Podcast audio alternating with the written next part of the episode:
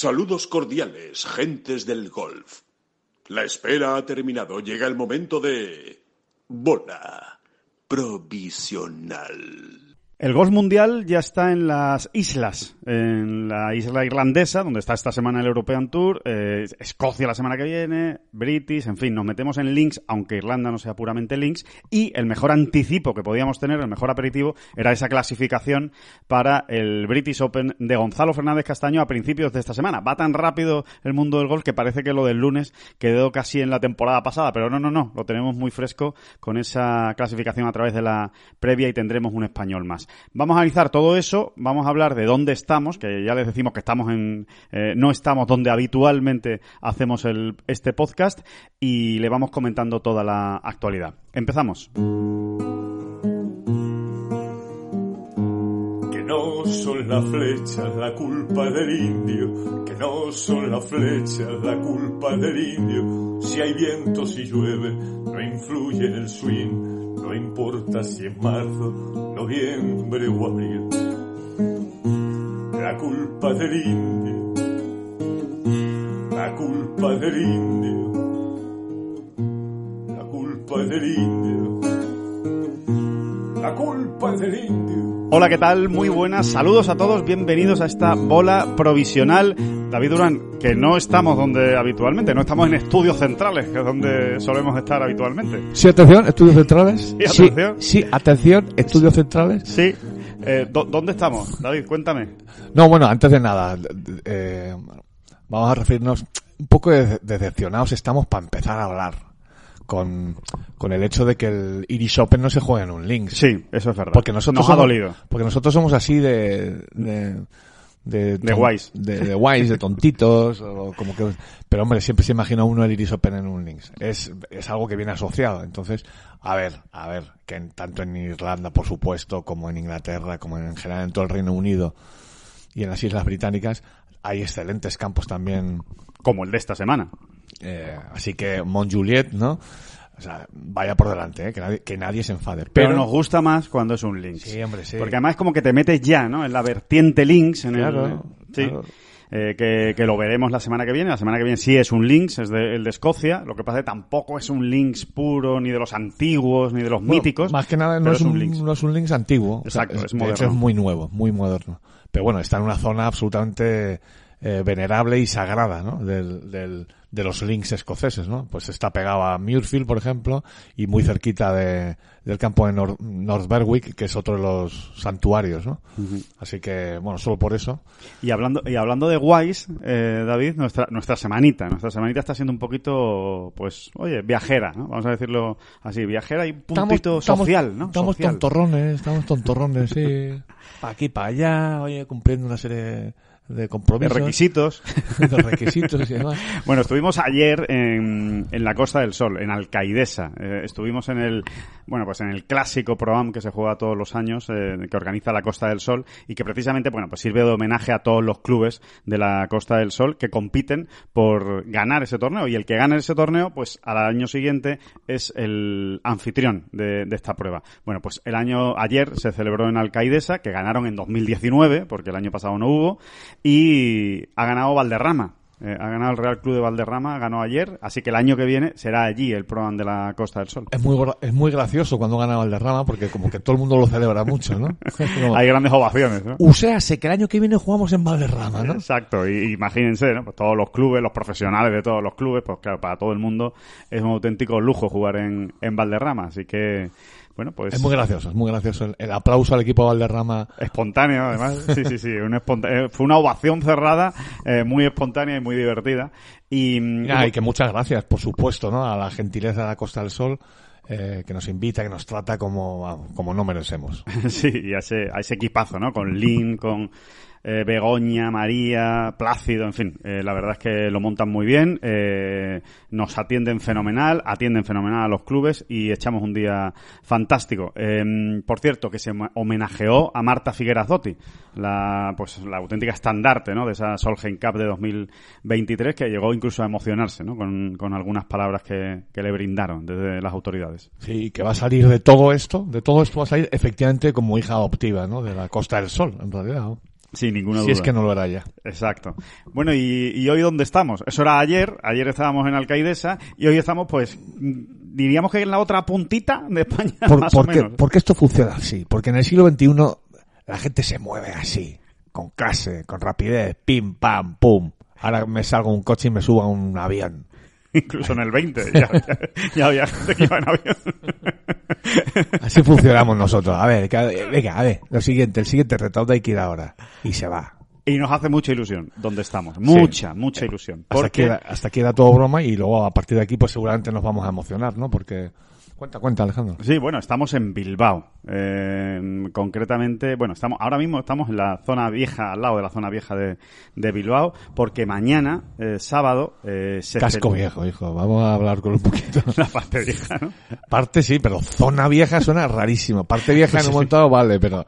La ciudad vieja de Bilbao, se le dice. Bueno, vale. Bueno, vale. pero vale, pues el, el casco viejo de, de Bilbao, que bueno, que mañana, mañana, eh, que es lo importante, eh, se celebra el memorial José Manuel Cortizas, el memorial Corti, el- la primera edición eh, de, de ese memorial Corti, que se organiza en Meaztegui, en el, en el campo de golf público de Meaztegui, diseño de Severiano eh, Ballesteros, eh, pues con todo el apoyo de Eduardo Celles, eh, llevando el, el, pues prácticamente la voz cantante, con Carlos Roca, el director de Meaztegui, con un trofeo que han hecho para la ocasión y que además lo va a entregar la hija de Corti, Yune, eh, que va a estar mañana en ese torneo y allí vamos a estar nosotros, eh, haciendo nuestro propio equipo.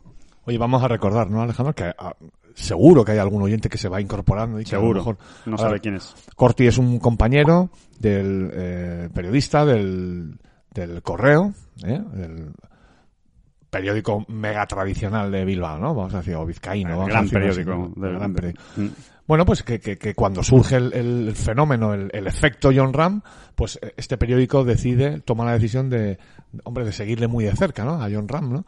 Y eh, ponen a un sabueso como José Manuel Cortizas, Corti, eh, pues detrás, ¿no? Eh, y, y bueno, y, y, pues, pues gracias a eso, pues nosotros, concretamente nosotros, pues mm, en- entramos en, o sea, pues nos conocemos y, y es de esas cosas que se dan no tantas veces en la vida, ¿no? Su- Surge muy rápido una, una relación muy, muy potente, una amistad muy Magnífica, una gran profunda, química. Mm. una gran química y, y bueno, y, y, bueno, pues Corti nos dejó, ¿no? Se, eh, se lo llevó el COVID por delante el pasado mes de febrero y bueno, realmente fue un shock un poco para todo el mundillo, realmente, ¿no? También para la familia Ram, ¿no? Por ejemplo, ¿no? Y, ahí estuvo, ¿no? John ganando el, US Open y en la ceremonia de, de entrega del, del trofeo, eh, acordándose de Corti, ¿no? Por ejemplo, ¿no? Y bueno, pues la verdad es que Alejandro y yo nos miramos y nos dijimos, es que, ¿cómo no vamos a estar? tenemos no? que estar, ¿no? Tenemos y que queremos estar, sí. Eso al final es lo más, lo más importante, ¿no? Queremos estar. Y, y queremos ganar también, ¿eh? Queremos ganar Sí, sí, mañana el memorial. A ver si somos capaces. Eso va a ser más difícil. Eso va a estar más complicado. Sí, sí, porque es que no nos da el nivel de No nos golf. da, es, no nos es da. terrible, es terrible. Estamos- también podemos hablar por lo de ayer. Algún día hablaremos de nuestro nivel de golf y eso sí que va a ser un- una bola provisional para no dormir. Que el bueno, pues que, que- va a ser seguramente el primero de, de- bastantes actos, ¿eh? que haya seguro en memoria de, de Corti. No será el primer torneo ni, ni va a ser el último. Y, y nada, que allí estaremos. Estaremos mañana en Meaztegui y estamos ya en Bilbao para, para echar el día antes del, del torneo mañana. Ya les contaremos qué tal nos ha ido el, el próximo lunes en el, en el podcast. Así que, eh, bueno, porque estamos, estamos en plan viajeros, eh, pero desde aquí haciendo el podcast. Es la razón también, David, por la que esta semana el podcast lo estamos haciendo el viernes y no habitualmente, o como hacemos habitualmente, que es el, el jueves, pues por ya hacerlo aquí, ¿no? Hacerlo en, en Bilbao y poder contar, pues todo esto, ¿no? Del, del memorial. De lo que nos deja la semana, eh, David, yo creo que evidentemente la gran noticia es esa clasificación de Gonzalo Fernández Castaño para el British Open, para el Open Championship de Royal St. George, eh, porque, eh, bueno, se la jugó a 36 hoyos, único español, en cuatro sedes diferentes se jugaba ese, esa clasificatoria, en cada una de las sedes se clasificaban tres nada más, o sea, era muy exigente, y allí consiguió Gonzalo pues una de esas tres plazas en St. Anne's Old Links, el, el campo que está en la zona de Blackpool, ¿no? Sí, sí, pegado al aeropuerto de Blackpool, realmente. Y si quieren ustedes viajar a Blackpool alguna vez, nosotros no se lo vamos a aconsejar. si se pueden alojar en otro sitio que no sea Blackpool, mm, seguramente nos lo agradecerán. A ver, es una ciudad de estas de... Como la Fantasma. como la describiríamos. Es, una ciudad muy de veraneo a saco eh, inglés, ¿no? Eh, está, está en la costa oeste in- inglesa. Sí. Y, Y muy antiguo, ¿no? Como que, se ha, como que se ha quedado muy antiguo. Sigue más que, una antiguo, noria. más, que, más que antiguo, se ha quedado como años 70. Es un poco deprimente, Un realmente. poco abandonado. Es como un... un- un- No, no, luego, se- luego se pone a, a Sí. parir aquello, ¿eh? En, en verano. Pero claro, nosotros eh, estuvimos allí en, en British, en, en el British Open de Royal Lytham, St. Anne's, pues eh, está muy bien alojarse por allí, porque el es que, baratillo. el que ganó Ernie Els, ¿no? El que ganó Ernie Els, por ejemplo, fue el último, y, y ahí estuvimos, ¿no?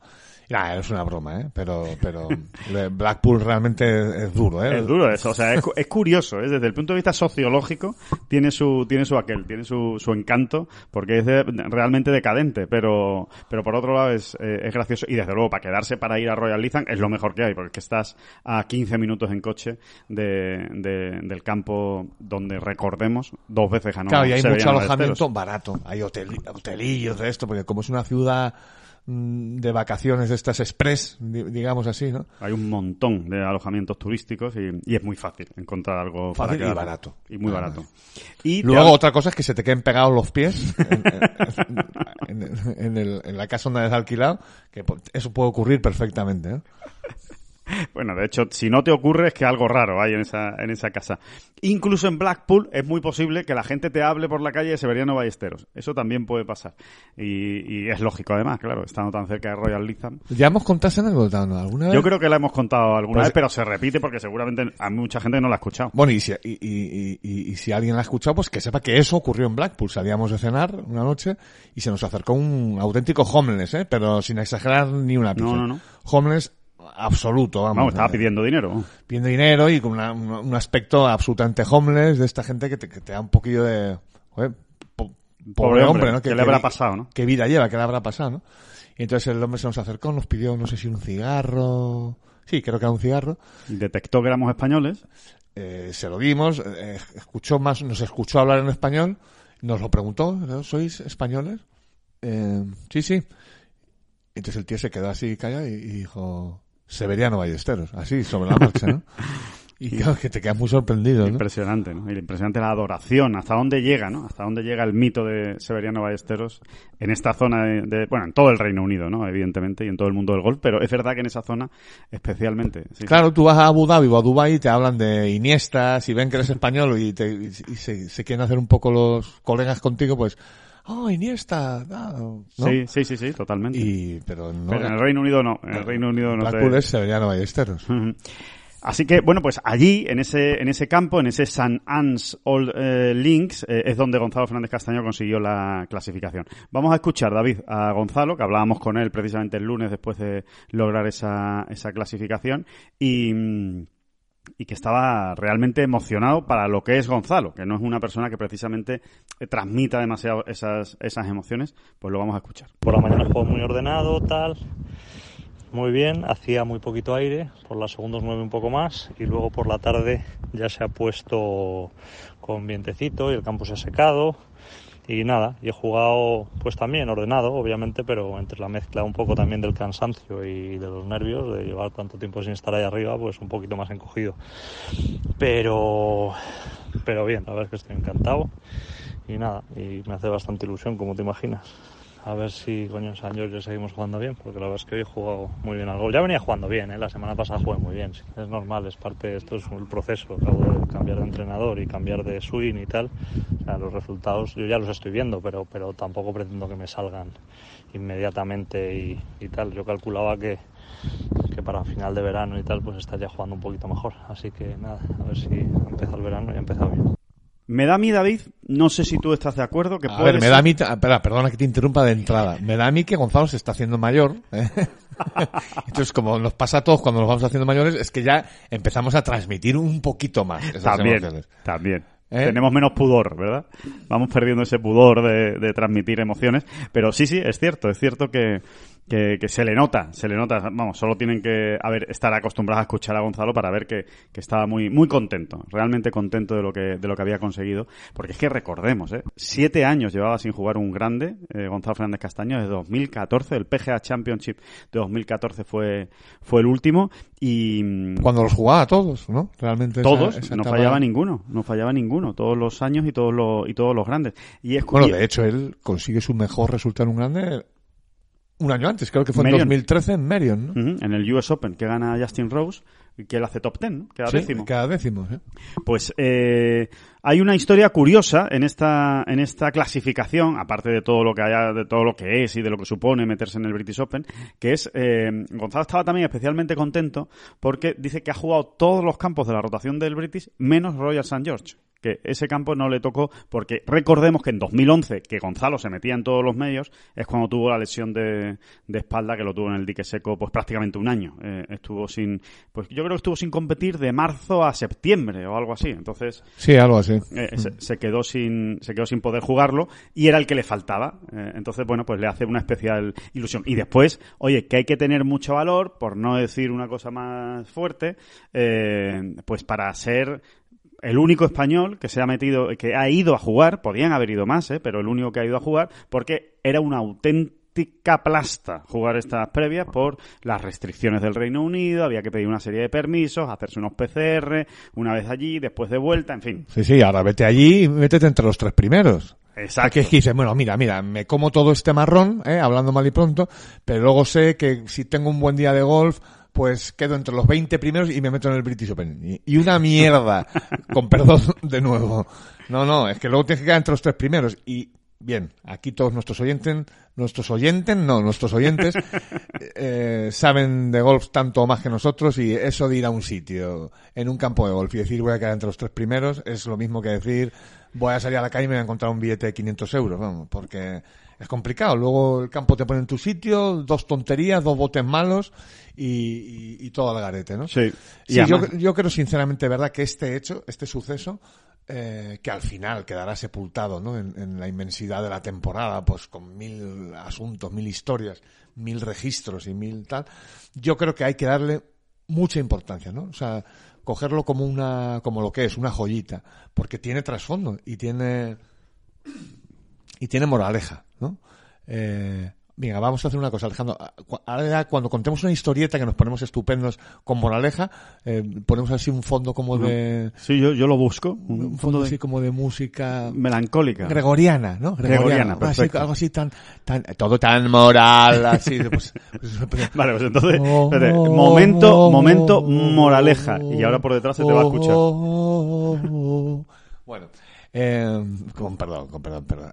Se, se entenderá la, la, broma. No, pero sí, poniéndonos serios otra vez. Eh, sí, que tiene su moraleja porque es lo que acabas ya de apuntar, ¿no? Eh, hay que coger ese toro por los cuernos, ¿eh? Y decir, primero, vienes de fallar un corte. Claro, que no está jugando bien, Gonzalo. O sea, no es decir, no, mira, es que estoy... Bueno, de hecho, él se va, se va allí desde Alemania, ¿no? Donde ha fallado el corte el viernes, ¿no? Eh, Eh... Sí, sí, no, no, no está jugando bien. Se va para allá donde no va nadie. Eh, si hay un positivo en el avión donde va Gonzalo, se tiene que dar 10 días en cuarentena en el Reino Unido sin que nadie le dé explicaciones. No, usted se queda en un hotel 10 días y punto. Eh, en fin, que, que corrían. Es la razón por la que, si ustedes ven esas cuatro previas que se jugaron a principios de esta semana, son todos ingleses. Ingleses, escoceses, algún irlandés, pero vamos, fundamentalmente ingleses, porque viajar era un auténtico rollo. De de hecho, el único eh, jugador con peso, digamos, no inglés del circuito europeo, aparte de Gonzalo Fernández Castaño, era Tomás Detri. No había ninguno más que se fuera para allá. Y Tomás Detri no lo consiguió, por cierto. Que es un jugador que estaba más en forma que Gonzalo, ¿no? Y haciendo mejores resultados. O sea que por eso tiene mucho valor y mucho mérito lo que Tiene mucho mérito. ¿eh? Y luego, pues eso, el, el simple hecho de que ya te has salido un poco del circo, ¿no? Y de la rutina, bueno, pues viajamos de aquí a aquí, un poco aunque no lo hagas en grupito, pero sí, es, sí, pero sí vas estás... dentro de la caravana, ¿no? Del circo, ¿no? Y aquí no, aquí te sales, y sobre todo salirte de la zona de confort total, ¿no? Por todo esto que estamos diciendo, ¿no?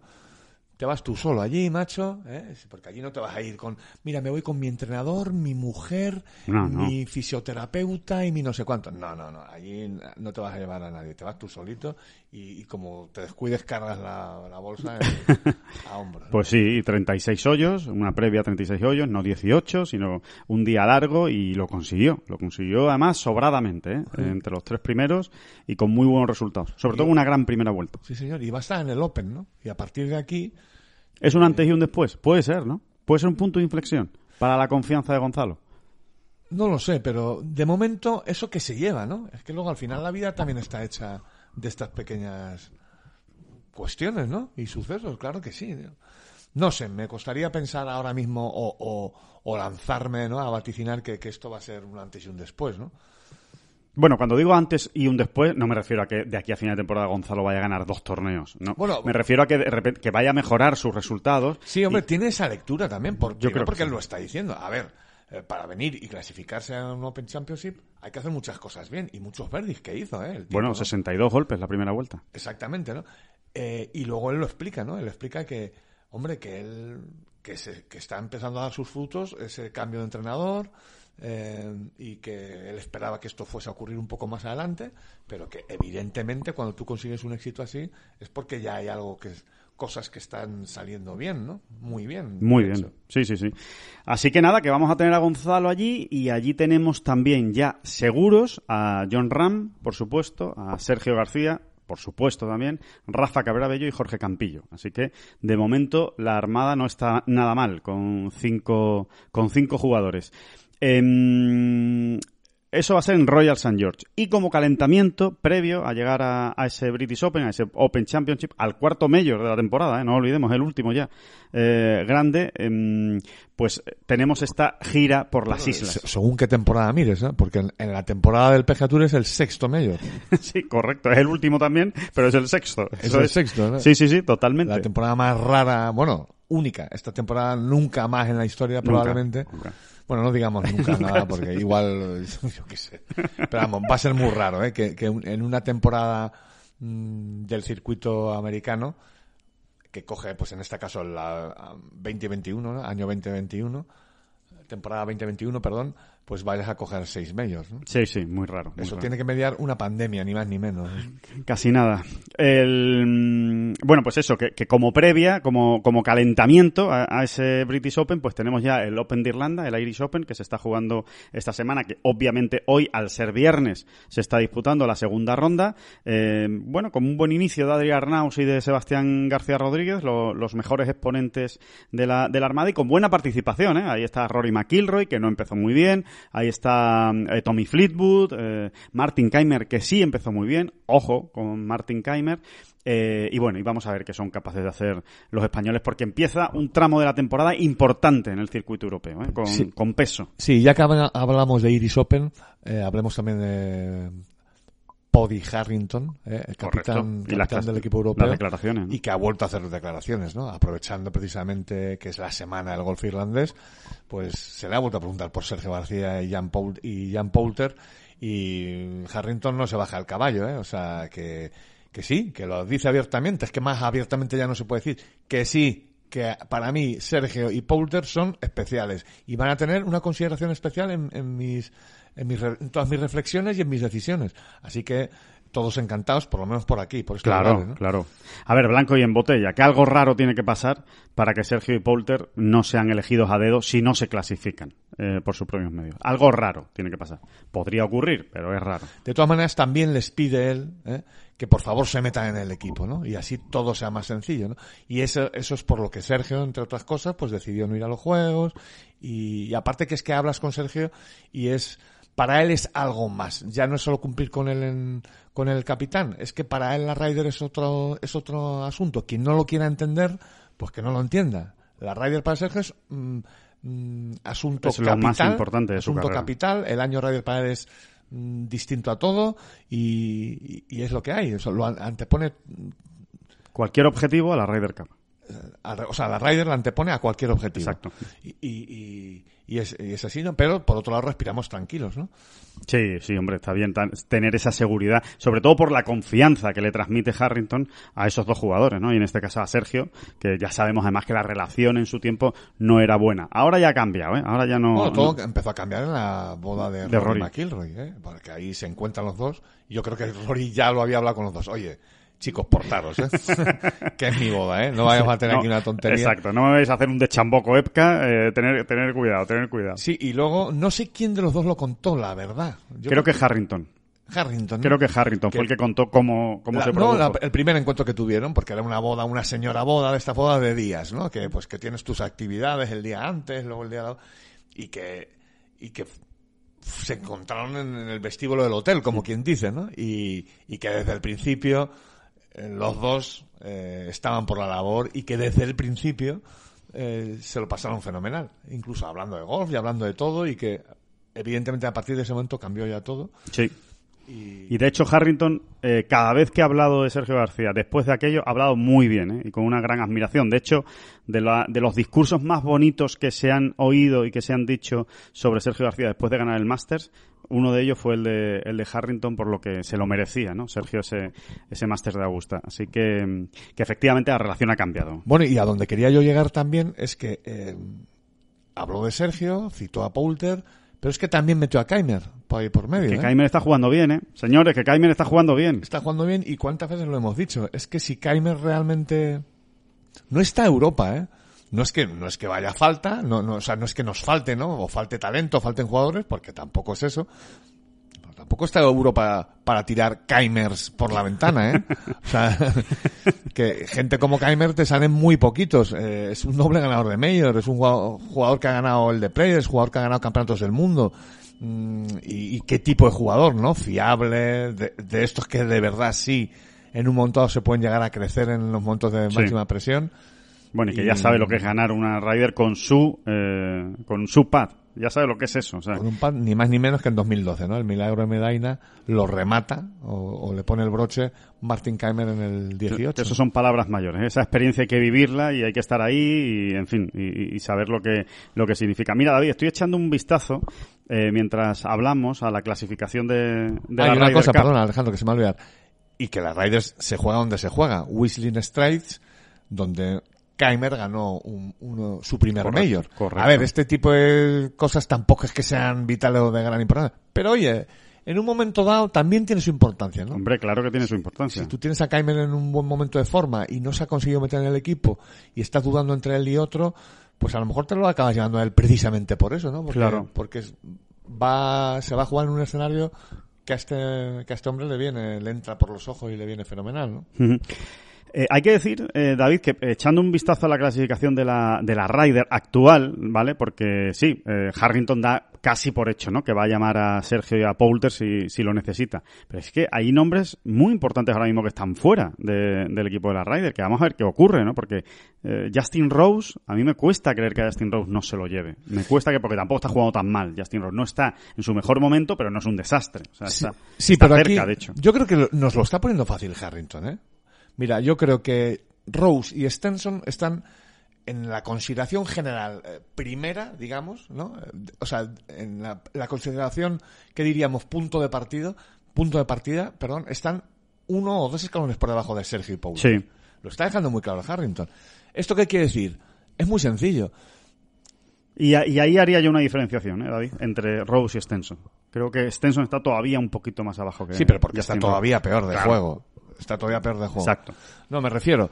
mm, es muy fácil de, de decir que a Rose y a Stenson les va a exigir, eh, entre comillas, un nivel de juego mm, que no va a exigir en un montón a Poulter y a Sergio. Para entendernos ya Sí, del sí. todo. Por ¿no? el peso que tienen Poulter y Sergio en el equipo y en el vestuario más allá de su juego. Sí, y porque eh, parece, eh, está muy claro que estos dos jugadores han demostrado ya que lleguen como lleguen, al final terminan rindiendo, ¿no?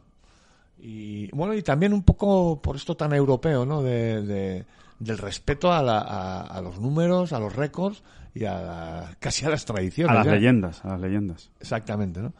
Así que eso yo creo que hay que distinguirlo. Sí, estoy de acuerdo. Rose Stenson, mira, hay un nombre con el que lo va a pasar muy mal, con el que ya lo está pasando muy mal Harrington, que es Son Lowry. Pero está justo, ¿eh? Está justo fuera. Sí. O sea, que se puede meter. No, no, claro que se puede meter. Yo creo que Lowry al final, como Lowry es de los que... es cabezón. Sí, sí. Y es un gran jugador y eh, Harrington está deseando, deseando, porque además lo han hablado, ¿sabes? Se llevan fenomenal, son amigos, ¿no? Mucho, mucho. Dentro de la, de la diferencia de edad, son bastante amigos.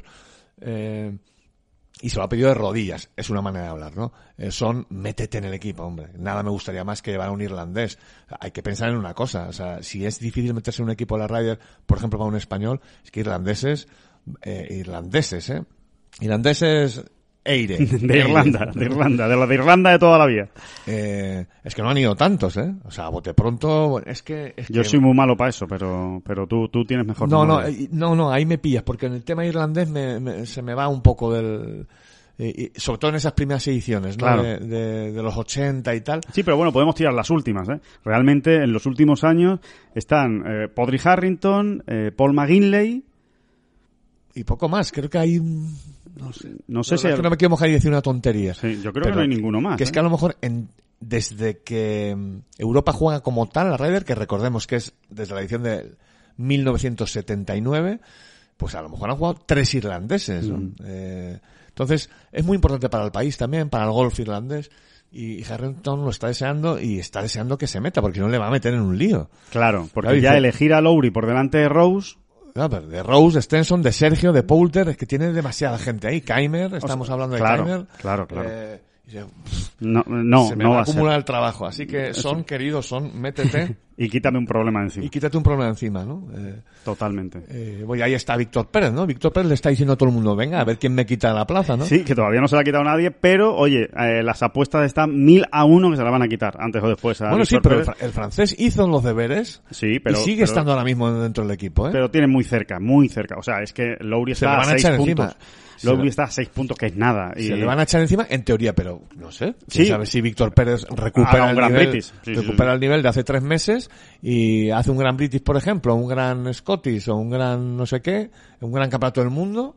Porque es verdad que de Víctor Pérez hacia arriba da la sensación de que se van a quedar en el equipo. Va a ser difícil que echen pues a Fleetwood. Que ya Algún está- lío va a haber, ¿eh? Sí, alguno se puede caer. Algún pero lío va a haber porque es Fleetwood, que son tal cantidad de Westwood- puntos, tal cantidad de puntos a los que se reparten, que vamos a tener Sí. sorpresas todavía, ¿eh? Porque es que, claro, es que el, el, el que gane el British Open, si es un europeo de todos estos que estás diciendo, por ejemplo, pues Sí, le pega un salto a la clasificación. son 200 puntos, se sí. multiplica por dos. Bueno, es que eso, eh, pues por ejemplo, vamos, significaría. Imagínate que gana Willett, que ahora mismo no aparece en el mapa de nadie, pues eh, es que se metería en la Ryder. Claro. Ganando el, el British Open. es que ese es, ese es el tema, ¿no? Y, y, y mira a ver quién más. O. McIntyre, vamos, McIntyre tiene 136 puntos, vamos, se metería con 336 Claro. de sobra. O Matt Wallace, que está con 101, se pondría con 301. Nombres más raros, Antoine Rodner, que, hombre, es difícil que gane el British Open, pero imagínense que lo gana, se pondría con 287 puntos. 287 puntos, a día de hoy, son ya 100 más de los que tiene Víctor Pérez.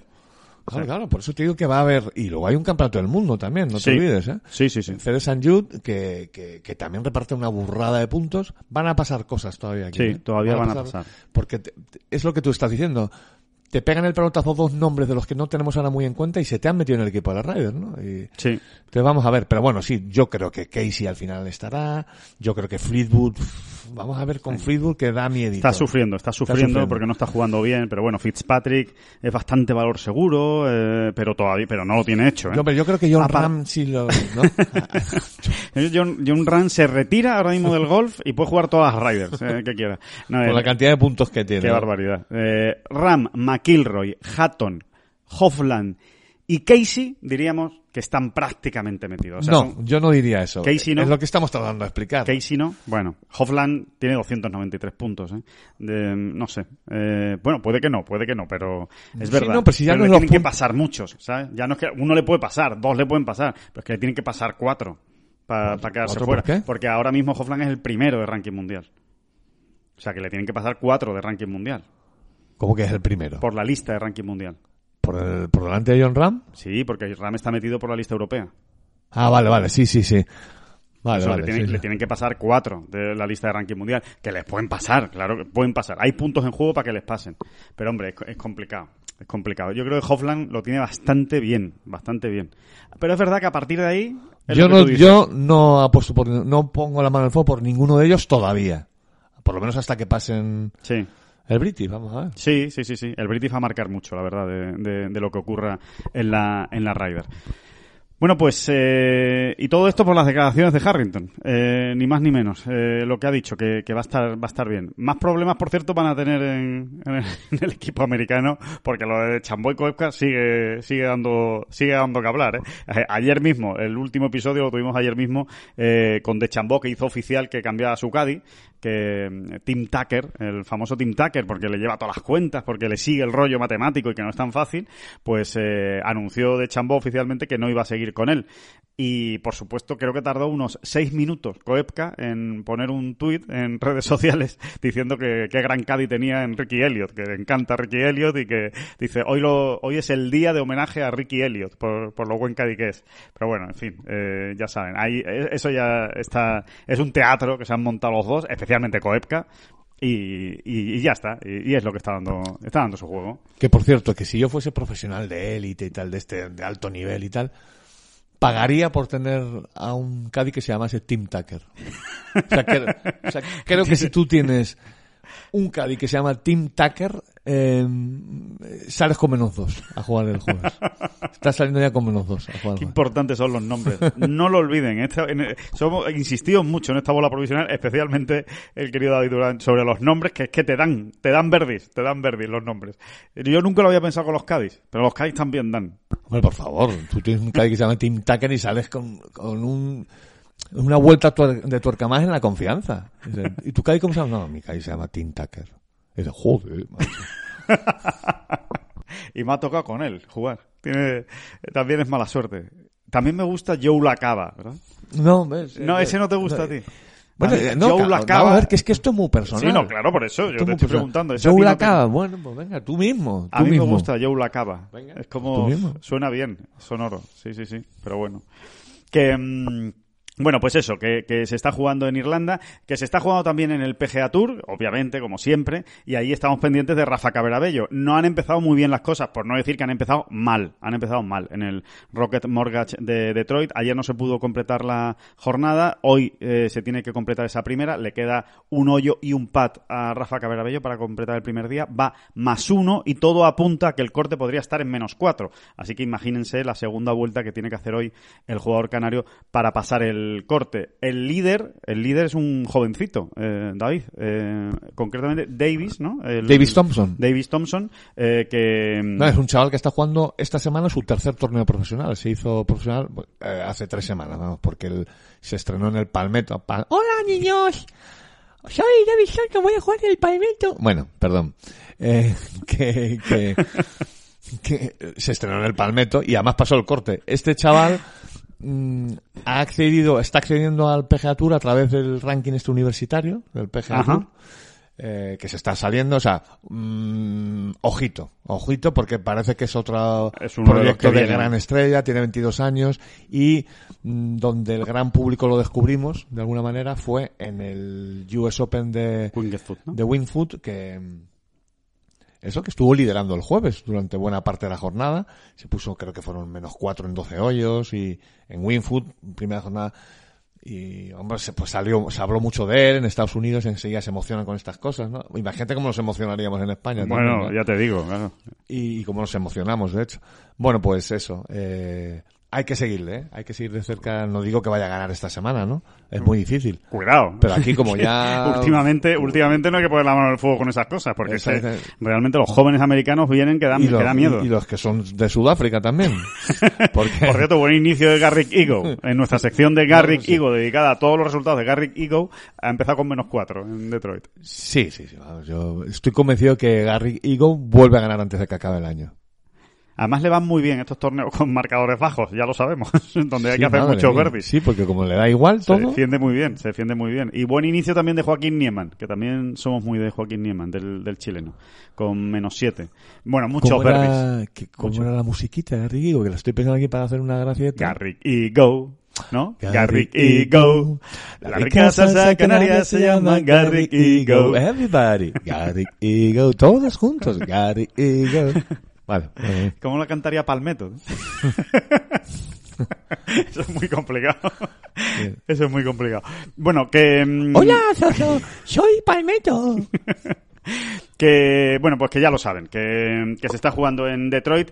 Eh, vamos eh, si quieres David vamos a hacer ahora una pequeña pausa un, un, parón. Vamos a o un paréntesis mejor dicho.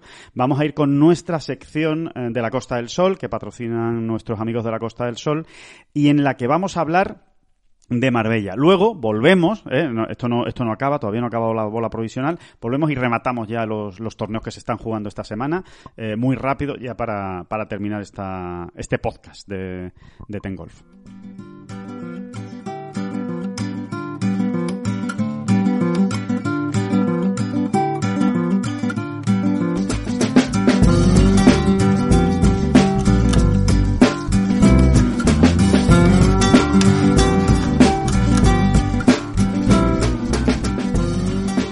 Laura de Arce, directora general de Turismo de Marbella. ¿Qué tal, Laura? ¿Cómo estás?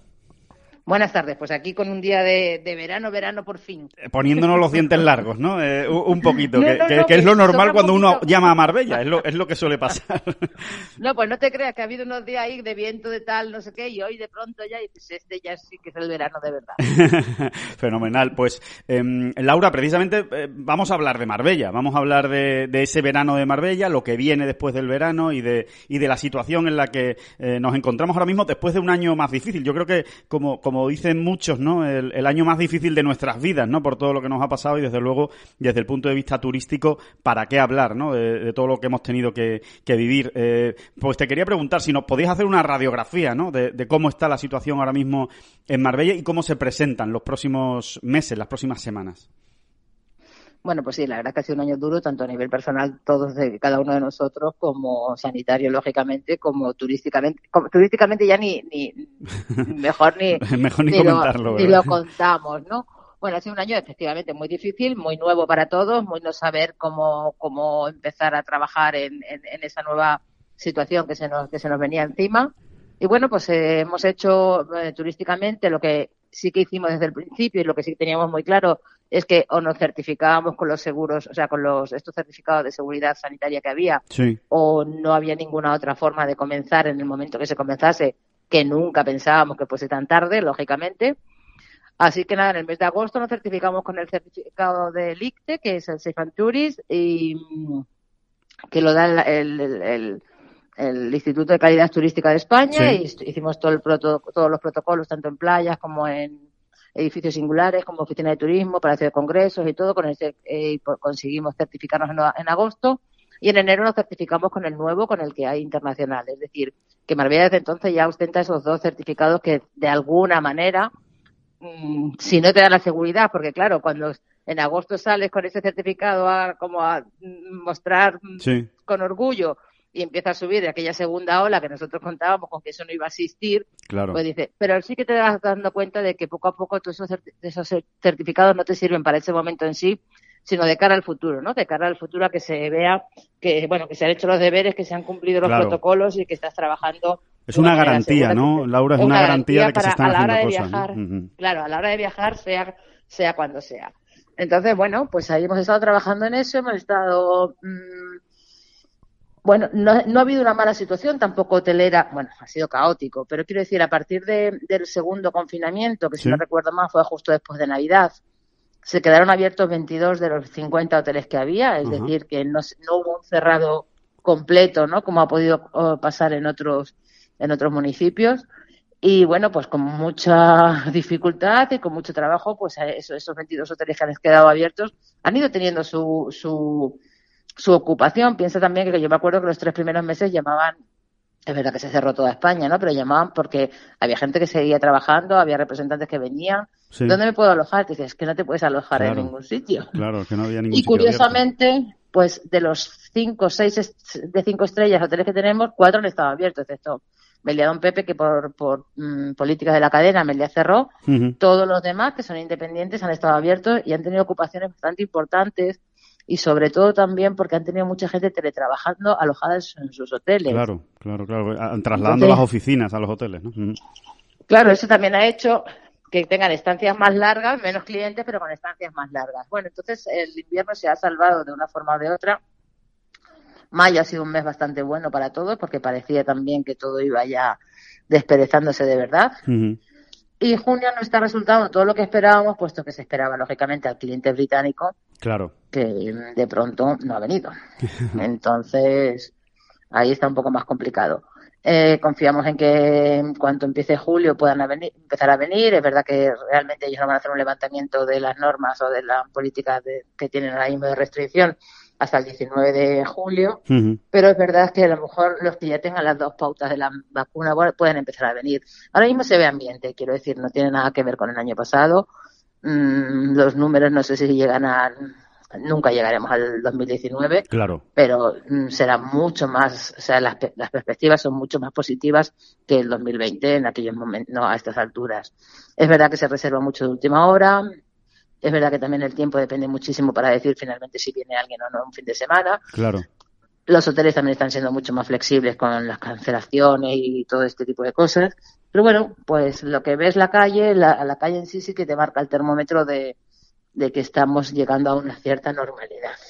Y, una cosa, Laura, yo entiendo desde mi punto de vista, y si estoy equivocado, pues me corriges, ¿no? Que, que igual, igual tampoco soy yo ningún experto en la materia, pero me, da la sensación, viéndolo desde fuera, de que, por otro lado, esto también ha permitido eh, recuperar a lo mejor cierto turismo nacional que hacía tiempo, ¿no? Que, que no visitaba Marbella o que no estaba en Marbella, precisamente porque, bueno, porque todos, ¿no? Todos en general en España también nos hemos acostumbrado más o hemos puesto nuestros, nuestros horizontes o nuestras perspectivas más en viajar fuera, ¿no? En irnos fuera de España, en, en buscar otros, otros destinos y como ahora viajar, pues es más, es más, es más difícil, ¿no? Es más rollo, necesitas más, más permisos y tal, pues igual, igual por ahí sí, sí ha habido una recuperación de, de ese turismo nacional, ¿no? Bueno, el mercado nacional para nosotros siempre ha sido un mercado muy importante. ¿eh? Mm, Piensa que el 25% del turismo que viene a, a Marbella es nacional, Sí. comparado con el resto de los países. O sea, el 33% es inglés, pero el 25% comparado con el... Es, es, es un turismo importante sí, y sobre sí. todo es un turismo muy de verano. Entonces, en los meses de julio y agosto, de, de alguna manera, eso que te comentaba ahora mismo de que el inglés estamos esperándolo y que estamos pendientes, Marbella no vive de la turoperación, afortunadamente, como le puede pasar a otros municipios. Entonces, tiene turoperación, pero no es, no es el fuerte, ¿no? Eh, no es, no es mm, el barco que tiene en un momento dado de- del turismo. Entonces, mm, el cliente inglés que viene a Marbella es un cliente muy fiel, muy repetitivo y viene por su cuenta, viaja por su cuenta. Exactamente igual le pasa al nacional. Nosotros tenemos una clientela nacional muy, muy, muy fiel. Es verdad que este año aquí en la oficina de turismo, que viene muchísima gente preguntando, pidiendo folletos y tal, y siempre se le pregunta eh, de dónde vienen, pues te hablan mucho de Castilla y León, que fíjate que o sea, Cast- Castilla y León en un momento dado no tendría por qué ser Marbella Sí. un destino muy al uso, pero sí, sí que vienen. País Vasco y Madrid son nuestros principales, siempre, siempre han sido nuestros principales mercados emisores. Pero es verdad que ya sí que estás viendo pues que hay otras provincias y otras y otras y otras comunidades que también se están desplazando. Sí que ha crecido el turismo nacional, lógicamente, y de eso yo creo que va a salvar la temporada, ¿eh? Ah, muy bien. Eh, em, Laura, el, estamos en, en- Bola Provisional, un podcast de, de golf, y yo creo que eh, es, es eh, casi natural, ¿no? Eh, ligar Marbella al golf, ¿no? Marbella, Costa del Sol al, al golf. ¿Qué, qué, qué, qué importancia tiene el golf para, para el turismo en Marbella eh, en, en líneas generales, Laura? Pues mira, es el segundo segmento. Si el sol y playa es el primero, el golf es el segundo. Para nosotros es muy importante. Y sobre todo es muy importante por varias razones. Una, por, por la época en la que se juega, que desestacionaliza mucho. O sea, es decir, eh, los inviernos y las primaveras son mucho más suaves en cuanto a economía, pues, puesto que el golf está aquí y el cliente de golf tiene un gasto medio bastante alto. Ta- Tanto por eso como por la oferta de golf que tenemos 14 campos. O sea, realmente Marbella es la mayor concentración de campos de golf de toda España. Y para nosotros es muy, muy, muy importante. De hecho, nosotros hemos hecho grandes eh, apuestas en el tema golf Sí. esos últimos años. Y bueno, pues confiamos en que no solamente sea, o sea, que crezca, que a partir de ahora solo vaya hacia arriba, ¿no? Que es la, la, intención. En ese sentido, Laura, en el sentido de las apuestas, ¿no? Y, de, y del estar siempre buscando, pues, eh, esa promoción, ¿no? De, del golf y de, y de Marbella como destino eh, para el turista de golf, ¿no? Y para el jugador de golf, eh, claramente, bueno, ahora mismo el, eh, es el punto, digamos, más importante, la piedra angular de lo que se nos viene por delante en el futuro, es esa Solheim Cup de 2023, ¿no? Donde tenemos todos la, las vistas puestas, ¿no? Ese, ese grandísimo evento, uno de los mejores que se puede ver en el mundo del golf. Bueno, sí, han sido, han sido años de lucha con ese sentido. La verdad es que nos unimos todas las administraciones, tanto Turismo Andaluz como eh, Patronato de Turismo, Diputación de Málaga, Marbella, Benavís y Acosol, que son las cinco instituciones que estamos involucradas en el proyecto. Uh -huh. Hemos estado más de tres años trabajando en ello y finalmente el año pasado, en octubre, se consiguió. Eh, para nosotros es un hito. O sea, yo creo que lo que supuso la Ryder Cup de Valderrama sí. para todo el campo de Gibraltar en aquel momento, en el año 97, es verdad que el golf femenino, de alguna manera, podría ser como el niño pequeño eh, comparado con el, con uh -huh. el masculino, pero también estábamos seguros cuando empezamos en el año 2017 a trabajar en este proyecto, es que el, el deporte femenino iba a seguir creciendo y que iba a llegar a ser muy importante como así está siendo y que daba muchos años por delante. Yo creo que ahora mismo sí que podemos considerar que el golf femenino mmm, tiene, tiene su importancia y que sí que va a situar a la Costa del Sol y a Marbella en concreto en, de nuevo en una posición una posición muy muy aventajada con, con respecto o sea, con respecto al golf. Hombre, sin, sin, ninguna duda, hay, hay, una cosa que, es, que está muy bien, Laura, y es que ya para el resto de la, de la vida, para el resto de los días, siempre será eh, Marbella, eh, pues, eh, donde se celebró la Solheim Cup. Eso es que no, no se pierde nunca, ¿no? Es como, como claro. comentabas ahora mismo, como el sello de la Ryder en Valderrama, ¿no? Uno dice Valderrama y se acuerda de la Ryder. Pues ahora se va a decir Marbella y se va a acordar uno de la Solheim Cup, ¿no? Claro, tú imagínate la promoción que nosotros tenemos prevista de estos dos próximos años, de que, que comience en Estados Unidos, pues no tiene, o sea, no tiene, es una promoción que jamás se, se ha tenido la posibilidad de hacer, claro. ¿no? Quizá también porque Estados Unidos era mucho más complicado o que cada uno íbamos a, a segmentos mucho más pequeños, pero de pronto llegas a, a, pues estaremos en septiembre, si Dios quiere, en Ohio sí. y todo lo que se ha planteado allí para, para, para la promoción, una vez que cojamos el testigo, en ese mes de septiembre, pues es impresionante. Además hay una cosa, Laura, que igual no, no todo el mundo ha caído de momento, pero que creo que, que, es, que es algo histórico en, en, en la Ryder y en la Solheim Cup. Y es que por primera vez en la historia, y seguramente única vez en la historia, va a ser difícil que se vuelva a dar, la Solheim y la Ryder se van a jugar de manera consecutiva en Europa, eh, primero en, en, en, España, en Marbella, la Solheim Cup, y después en Italia, esa. Ryder Cup. Eso sin ninguna duda es una gran oportunidad, ¿no? Precisamente para el turista americano, ¿no? Que venga y diga, venga, vente 15 días a Europa, ¿no? Claro, por eso te comentaba que para, para, para el americano en sí, porque el europeo al fin y al cabo, pues si eres jugador de golf, alguna vez has estado seguro en Costa del Sol y en Marbella, ¿no? Pero el americano es mucho más complicado, es que ahora mismo le pones 15 días efectivamente en bandeja venirse a Europa a jugar al golf. Claro. O a jugar en, en, los campos de golf, porque también es importante que no solamente el hecho de que las Open sea en 2023, Mm, ¿Cuánta gente todavía te pregunta que quiere jugar en Valderrama porque es un campo solo? Claro, es un campo, sí, sí, sí. es un campo rider, ¿no? Cierto, muy cierto, sí, sí, totalmente. Por eso eh, querrán venir a jugar a Marbella porque fue un campo, a la a Finca Cordesín porque fue un campo Solgen. O porque va a ser. O porque va a ser, efectivamente, sí, sí, sí, para saber dónde van a jugar luego eh, las mejores jugadoras Entonces, de Europa y de Estados Unidos. Yo creo que no tiene, o sea, creo que mmm, no somos conscientes, quizá, bueno, nosotros sí que quizá estamos trabajando en ello, pero no son la mayoría de, de, del ciudadano no es consciente de, del impacto que mediático sobre todo y, y en la economía que tendrá esa Solheim Cup. Muy bien, Laura, pues eh, nada, ha sido un auténtico placer. Directora General de Turismo de Marbella, siempre, siempre nos lo pasamos en grande cuando nos damos un paseo por, por Marbella y, y nos cuentas lo, lo, bien que se está allí, ¿no? Eh, la verdad es que tampoco hace falta que nos lo cuente porque lo sabemos bien, pero bueno, oye, recordarlo, recordarlo nunca, nunca está de más. Así que muchísimas gracias por estar en esta bola Gracias a vosotros y que sepáis que estamos aquí a lo que necesitéis. Muy bien, pues un abrazo y muchas gracias, Laura. Muchísimas gracias hasta luego, gracias. Y ya lo saben, ¿eh? por su extraordinario clima, por la amabilidad de sus gentes, su completa oferta. Sí, claro, y el magnífico trato de sus profesionales. La Costa del Sol, sí, sí, la Costa del Sol es un destino en el que vivir extraordinarias experiencias todo el año. Disfruta de todos y cada uno de sus 103 maravillosos municipios. Vive Costa del Sol.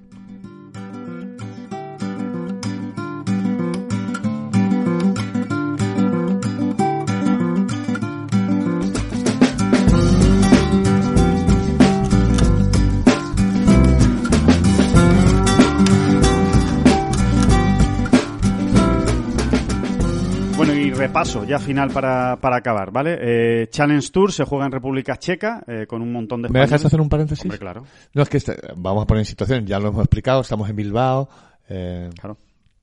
al homenaje a Corti, y estamos en un Airbnb, y ll- llevo todo el podcast preocupadísimo porque Alejandro habla altísimo. Sí, hablo alto para que ustedes lo oigan, y, claro. y no- y yo detrás, o sea, yo hago lo que él me dice y, estoy preocupado porque no sé... Estamos en una casa, o sea que tampoco es que estemos al aire libre, Sí, pero ni, estamos ni que en un- estemos en una oficina compartida, pero...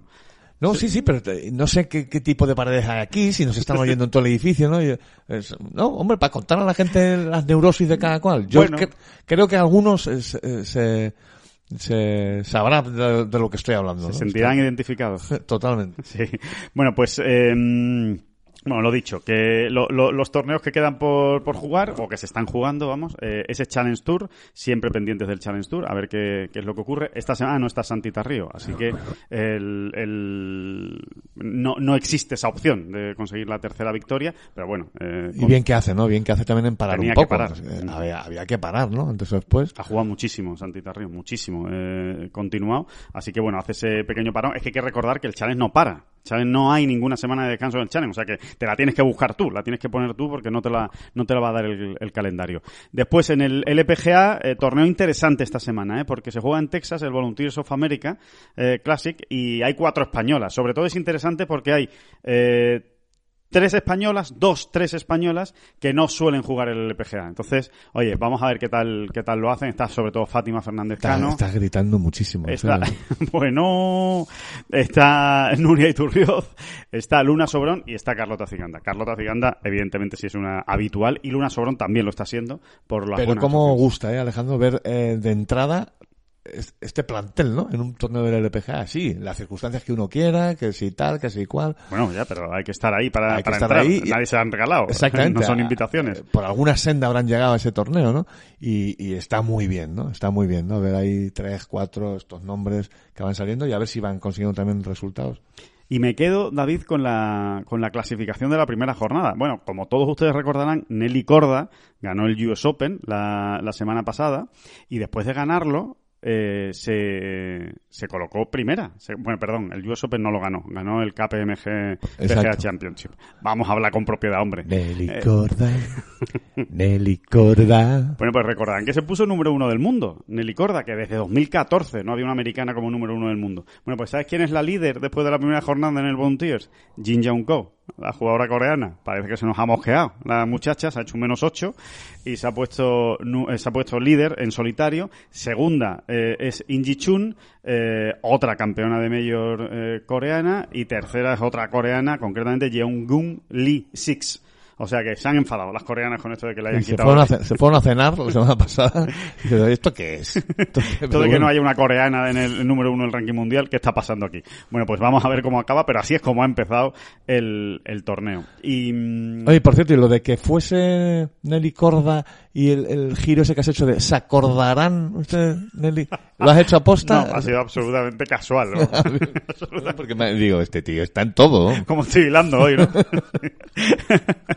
bueno, y, y después que nos apetece mucho y nos gusta mucho ver siempre a María Hernández arriba en los torneos. Y en el Ladies European Tour, que se está jugando en Holanda esta semana, pues ahí está, ahí está María Hernández, eh, pues concretamente octava después de dos rondas.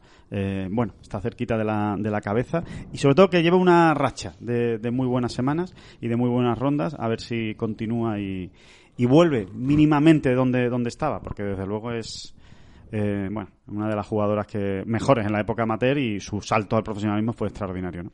Así que nada. Por cierto, que nos, nos contaba Marta Figuerazotti precisamente ayer, ¿no? De los problemas que están teniendo en el, en el Ladies European Tour eh, con, con los viajes y, y con, y con todas las restricciones, ¿no? Que están un poco hartos, entre comillas, en el Ladies European Tour, pues de todas las fatigas que están pasando las jugadoras, eh, pues que se tienen que, no, no hay shuttle, se tienen que alquilar coche, eh, se tienen que hacer los PCR, eh, en fin, que, que realmente pues están teniendo problemas para Claro, viajar. son obstáculos cada semana y además cada semana a lo mejor aparece uno distinto, ¿no? Claro, y, y dinero, y es dinero, que al final no van sobradas de dinero en el Ladies European Tour, ¿no? Con lo cual, a ver si pronto llega también la, la normalidad al, al Ladies European Tour.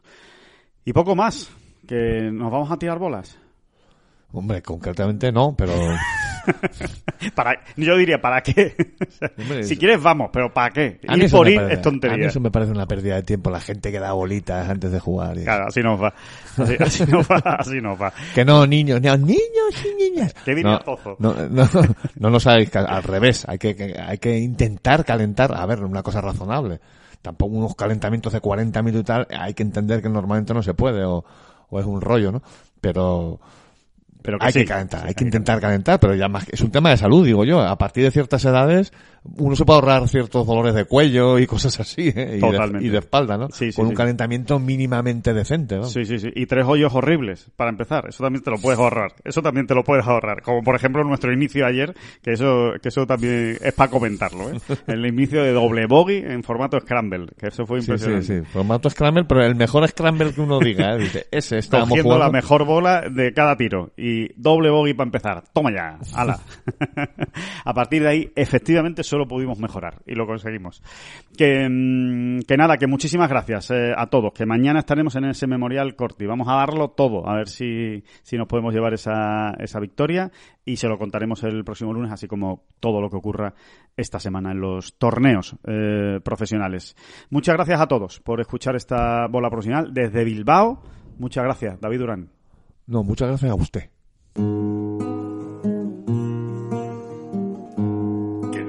Son las flechas la culpa del indio, que no son las flechas la culpa del indio. Si hay viento, si llueve, no influye en el swing, no importa si es marzo, noviembre o abril.